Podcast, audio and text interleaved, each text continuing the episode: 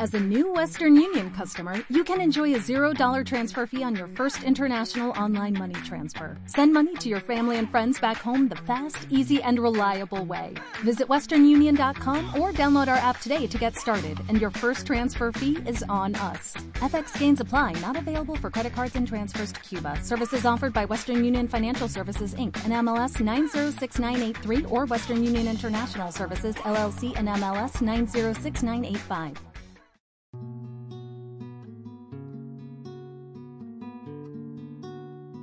Hola, bienvenidas, bienvenidos a viviraltiempo.com. Hoy estamos aquí para hablar de fotoperiodismo, pero como a nuestro entrevistado le gusta decir, fotoperiodista no, no sea cosa que me caiga un paquete por parte de los periodistas que él dice de verdad. Así que él se confiesa reportero fotográfico.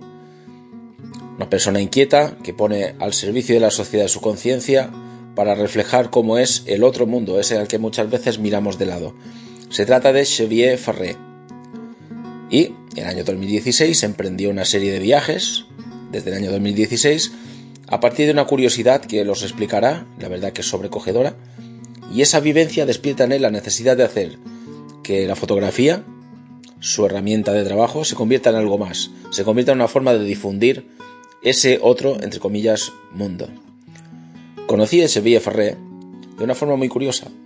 Resulta que había contactado con Yvonne Moll con motivo de que este verano pasado consiguió ya hacer, dar el último paso en, la transición de género.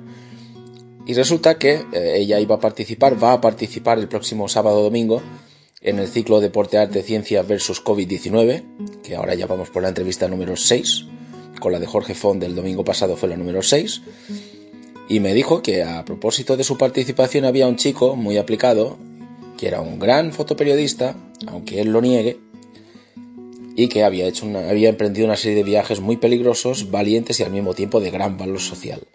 Y dije, ¿y por qué no me lo presentas?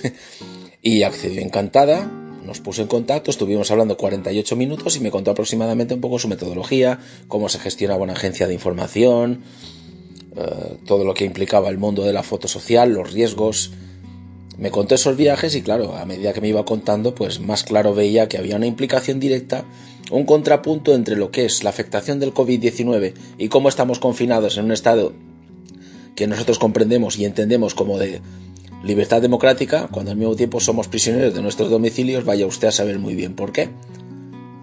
Y en ese punto es donde se establece la comparativa.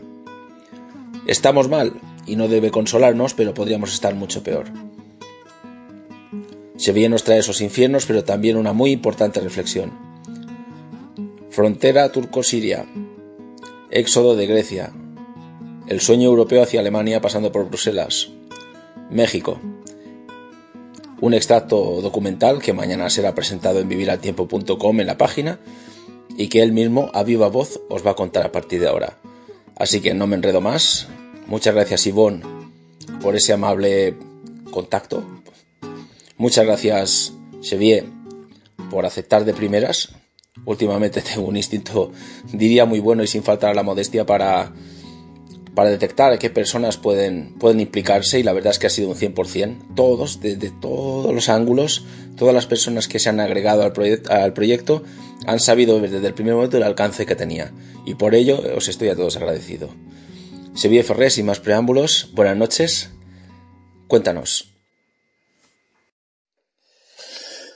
Hola, muy buenas a todas las personas que están escuchando esta entrevista y nada, y agradecer profundamente. Estoy muy contento y muy feliz, Tony, porque me hayas llamado para realizar esta entrevista y poder explicarte un poquito, pues, mi experiencia y nada, lo primero me voy a presentar porque ya me estoy yendo por las ramas y aún no hemos empezado y nada, voy a poner un poco de orden veréis que, que, me voy de un lado a otro, pero es mi manera de ser.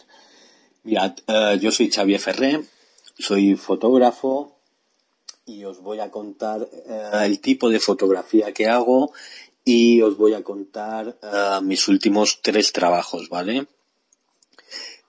yo hago una fotografía normalmente, hago un viaje por año y intento ir a hacer algún reportaje, a algún lugar donde la situación a mí me toca y creo que hay que darle voz, ¿no? Entonces os voy a contar mi primer viaje que es eh, a la frontera turco-siria en el año 2016.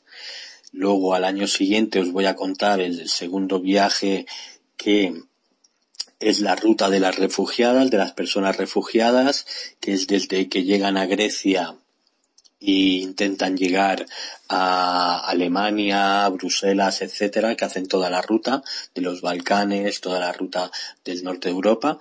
Y luego también eh, os voy a contar eh, el del 2018, que es en el otro continente, en México, en Centroamérica, en Chiapas, en los altos de Chiapas, en las montañas, donde por un tema territorial había, unas 4.000 o 5.000 personas desplazadas, ¿no? Todo, eh, son indígenas, ¿no? Indígenas desplazados donde habían, los habían echado de sus campamentos y por un tema territorial y una disputa y, y nada, os lo cuento un poquito más adelante, ¿vale?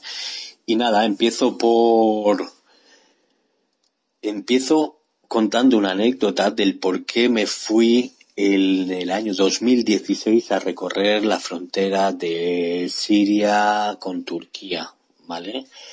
Os cuento, yo ya tenía tenía ganas de ir a, cubrir la, la guerra de Siria, ya hacía un par de añitos que empezó en el 2011, Uh, pero viendo, visto lo visto, el peligro que había, los compañeros que les costaba muchísimo uh, trabajar, les costaba muchísimo informar, pues siempre tirabas para atrás por el tema de familia, ¿no? Y nada, un día me desperté, cogí el móvil para ver las últimas noticias, como siempre hago, cinco minutitos remolonteando en la, ca en la cama antes de, de despertarme y, y ponerme las pilas cojo el móvil, empiezo a mirar noticias y me llega la foto de, de Aylan Kurdi, el niño encontrado ahogado en la playa. Entonces, uh, una foto que cuando tienes hijos más o menos de la misma edad te impacta bastante, ¿no? Y, y nada, con que eso, que me giro y en la, en la, en la camita de mi hijo, en la cuna, me lo encuentro Ah, vestido con los mismos colores y, prácticamente en la misma posición, ¿no? Y ahí ya digo, aquí hay que contar porque, porque me tocó, me tocó el corazoncito y, y, y me fui para allá y dije, voy a intentar aportar y traer a la isla y poder pues hacer un poco como de, de intermediario de lo que está pasando y dar voz al por qué la gente llega a ese extremo de jugarse la vida saliendo, huyendo de su país, ¿no? Entonces nada, me fui, cogí mochila, cámaras y nada, para hacia la zona del sur de Turquía, frontera con Siria, y me fui recorriendo la, la frontera y ver el por qué estaban, el, el, el y, narrar del por qué, que me contaran ellos del por qué estaban huyendo, aunque ya lo sabíamos todos, ¿no? Viendo las, el bombardeo de imágenes que había de la guerra, ¿no? Pero que me lo contaran para, para, para yo poder transmitirlo a, al otro continente, ¿vale? Aquí en, sobre todo a nivel nacional y a nivel local. Entonces, me fui allí, me encontré dos realidades, me encontré la, la realidad de los campamentos gubernamentales, ¿no? gestionados por el gobierno turco, donde donde Europa le pagó, si no recuerdo mal, seis mil millones para que los mantuviera ahí y evitar el flujo de, de refugiados hacia Europa, ¿no? Uh, solo pude entrar en un campamento en un campamento gubernamental. Era prácticamente muy difícil para mí por, por, mi, por mis condiciones sobre las que tenía en ese momento y, y solo pude entrar en uno. Era un campamento bestial de unas 35.000 personas y, día de mucho frío, un día de como hasta casi niebla, eh, notabas cómo te caía la humedad encima eh, y, y nada, saqué cuatro imágenes y, y res.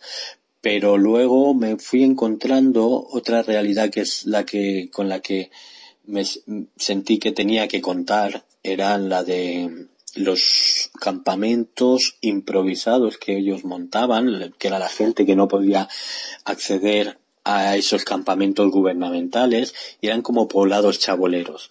Las condiciones eran fatales, ¿no? Eran como, se ha visto los campamentos que se han visto por televisión en, de Grecia, de Moria, de Lesbos, ¿no? Son campamentos improvisados, uh, en un invierno muy crudo, donde llueve, donde nieva, donde hace frío, donde no tienen agua potable, donde no tienen electricidad, donde se alimentan de, de, de la buena voluntad de, los pueblos cercanos, de los agricultores cercanos, donde tienen la sanidad porque a lo mejor hay un médico solidario que de vez en cuando pasa por allí hace su ronda para, para que tengan un mínimo, ¿no?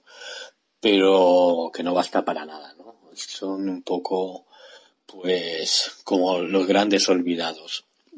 Y así había, en Turquía había como un millón o dos millones de personas, era bestial, ¿no? Me encontré muchísimos, muchísimos, ¿no? Y era como seguir, seguir yendo por la línea de la frontera y era un no parar, ¿no? Un no parar de campamentos y poblados chaboleros y gente que huía y huía y huía, ¿no? y cómo no vas a huir de un sitio donde, donde te están cayendo bombas, donde eh, están matando, donde están violando, donde, donde la vida no vale nada.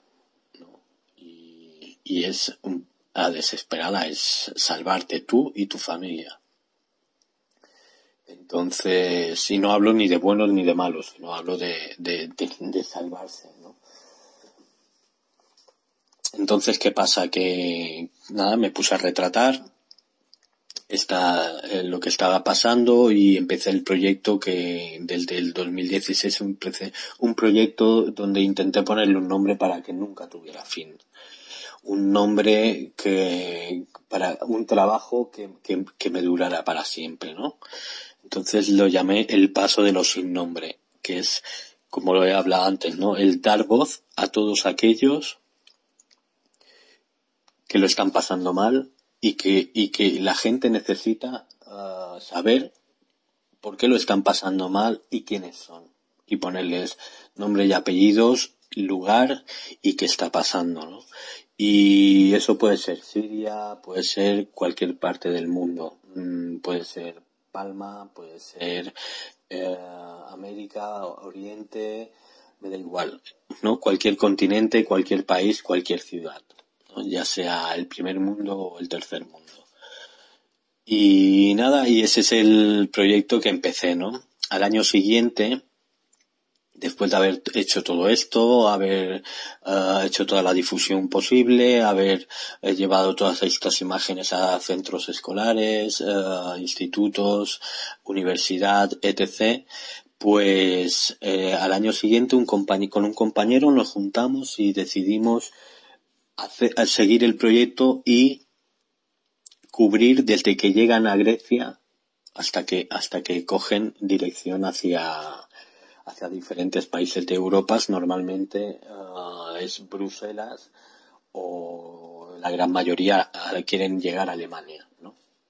el sueño europeo es llegar a Alemania entonces vamos, estamos ahí recaudando para, para gestionar nuestro el, el viaje y nos vamos a, a una charla allí a un pueblo donde nos encontramos una conocida que a día de hoy es una gran amiga y que se llama Neus y nos deja y nos presentamos el proyecto y ella al final de todo en, en las preguntas y en las dudas de la gente nos dice que, que por qué no esa ruta no la hacemos con su furgoneta, que está equipada, está camperizada, está preparada como para, para vivir en ella y que ella nos deja su furgoneta, ¿no?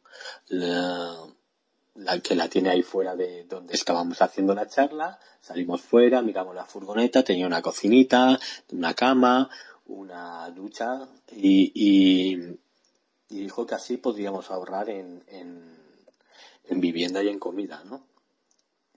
Entonces nos pareció genial porque además nos pareció genial el detalle de que alguien te deje algo, ¿no? Y, de esa manera, ¿no? Porque hoy por hoy dejar un, coche, dejar una vivienda, dejar algo que, que, que es para nosotros que es bastante, ¿no?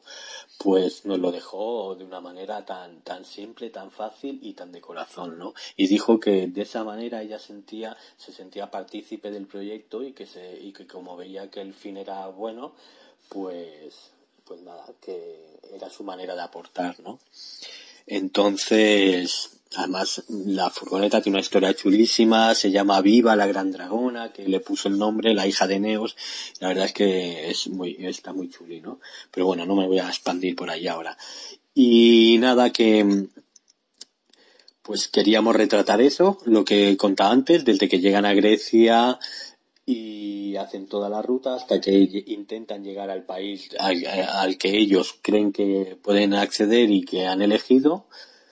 Y luego con todas con todas esas carencias del camino llegar a Bruselas y proyectar en la fachada del Parlamento europeo todo todo lo que había todo el material que habíamos captado no esa era la idea del proyecto entonces llegamos, nos vamos con la furgoneta, recaudamos un montón de mantas, un montón de medicamentos para llevarnos para allá, nos paramos en Barcelona, dejamos a la ONG proactiva o penal, dejamos un montón de mantas, un montón de sacos de dormir, luego de ahí nos fuimos a Italia, de Italia pasamos a Grecia, en Grecia dejamos un montón de medicamentos para la gente que llegaba, para, una, para un colectivo, una asociación que trabajaba con del tema de refugiados y sobre todo con el tema infantil.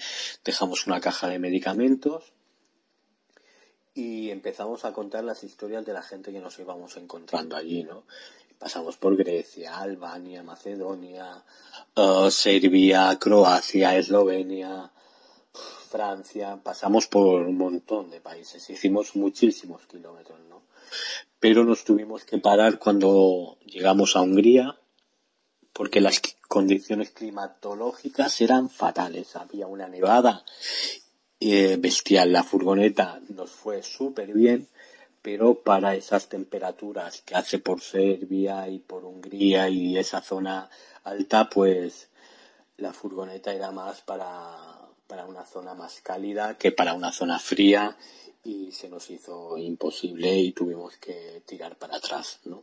No, no cumplimos el objetivo de llegar a Bruselas. Cerca estuvimos, pero no lo conseguimos. Y nada, y nos volvimos para, para aquí, para Palma, y nada, y movimos un poco lo que pudimos, pues ese trabajo, ¿no? Con el material que habíamos conseguido. Al año siguiente, pues me fui a México porque me enteré de que allí había en los altos de Chiapas, en las montañas, en la, había cuatro mil o cinco mil personas indígenas desplazadas uh, por una disputa entre dos pueblos, una disputa territorial entre dos pueblos. Nada, y más de lo mismo. Uh, te encuentras uh, gente deambulando por donde puede, unos por la frontera de Siria con Turquía, otros te los encuentras deambulando por Serbia, otros te los encuentras por México, y al final te das cuenta de que es una realidad global que no, es que sea de un local de un lugar específico sino que es una realidad eh, global que es una falta de, delicadeza y de, y de tacto con los derechos humanos eh, universal, ¿no? Que, que, que, que, es que no deberíamos dar nombre a, estas, a estas situaciones porque es que no deberían existir, ¿no? Entonces, estos son los tres últimos viajes que he hecho. Es que intento, intento agilizar para, para no enrollarme porque si no daría para mucho, ¿vale? Y nada, y, te encuentras muchas personas que es verdad que, que, que te los llevas para siempre.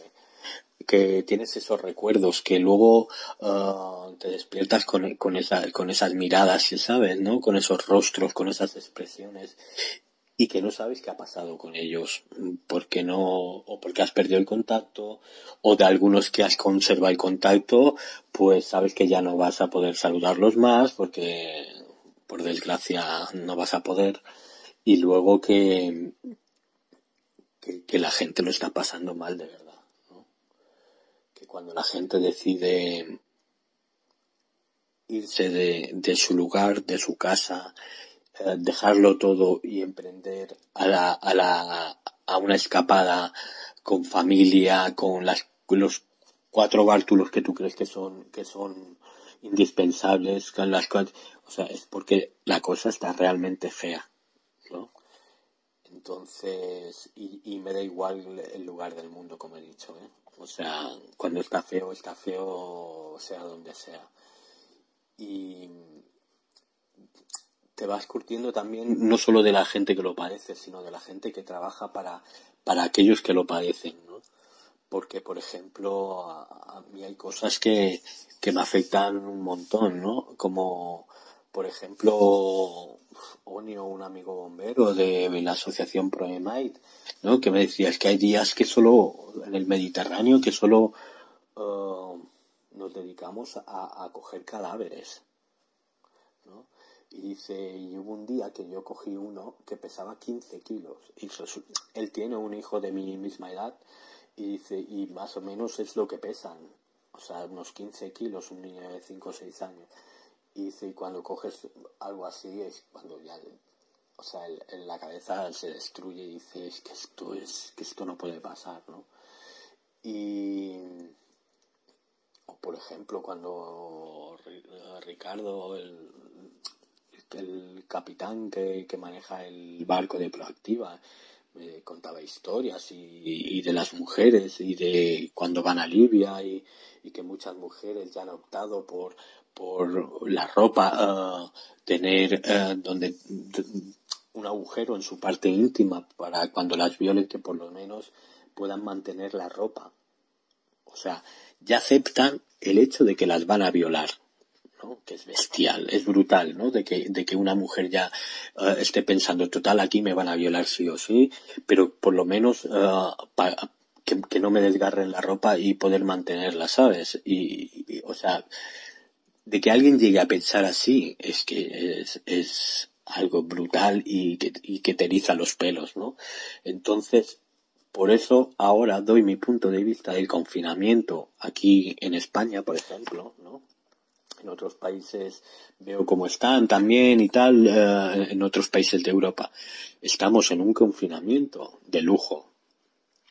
Estamos encerrados, hay mucha gente, o sea, de lujo, no quiero, no quiero ahora que se me echen encima los familiares, amigos y gente que, porque ha fallecido muchísima gente y me sabe fatal, ¿vale?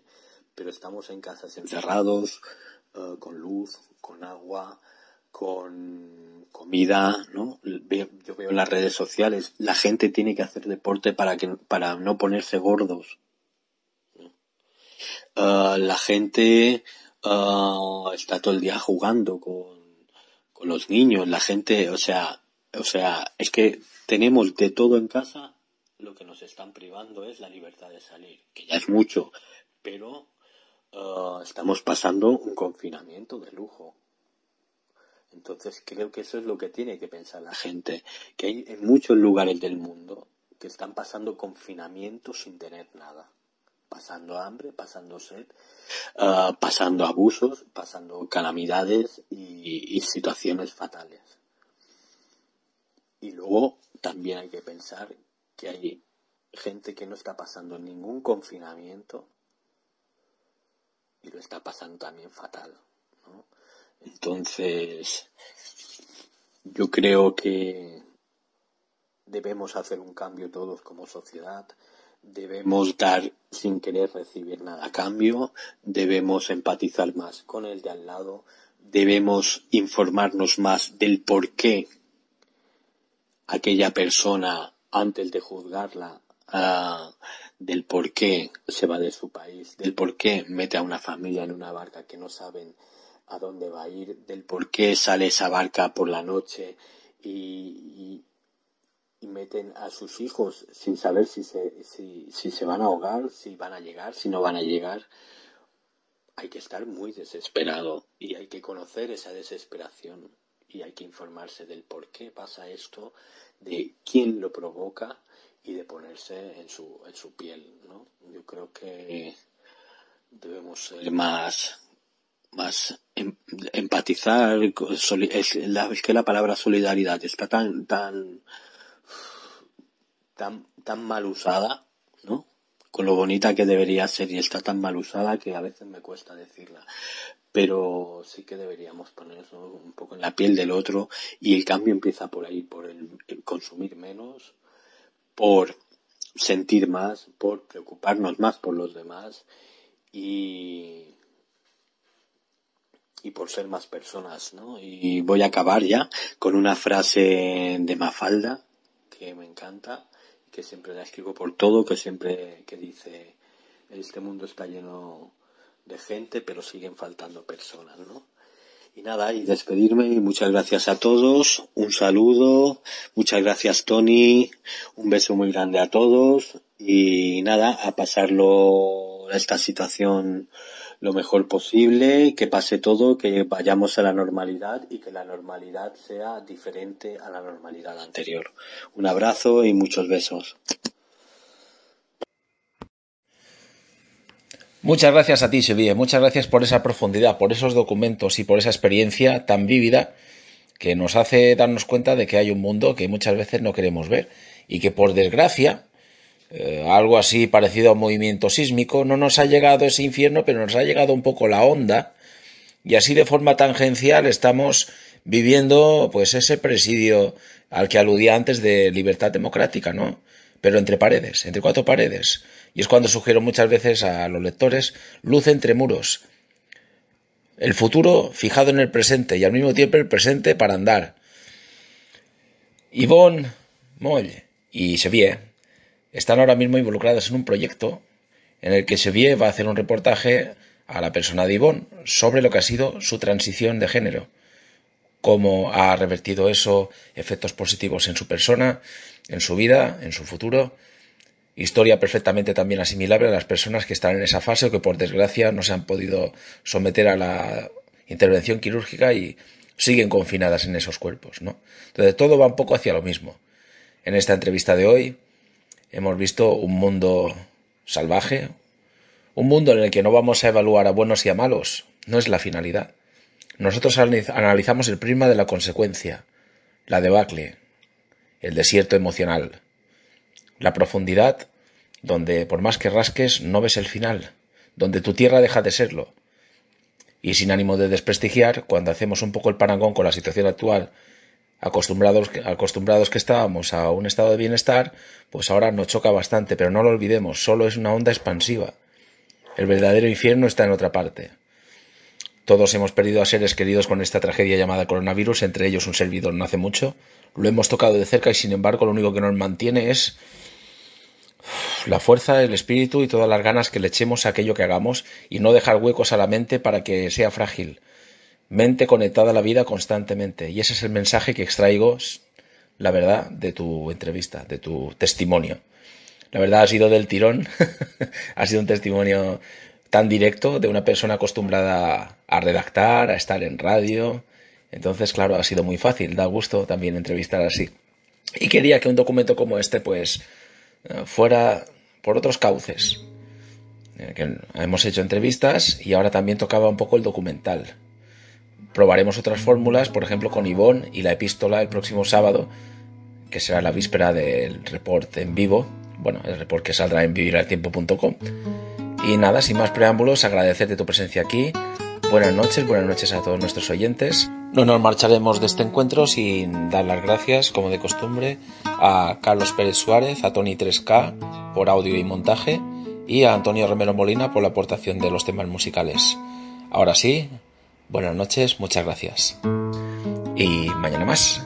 Venga, gracias.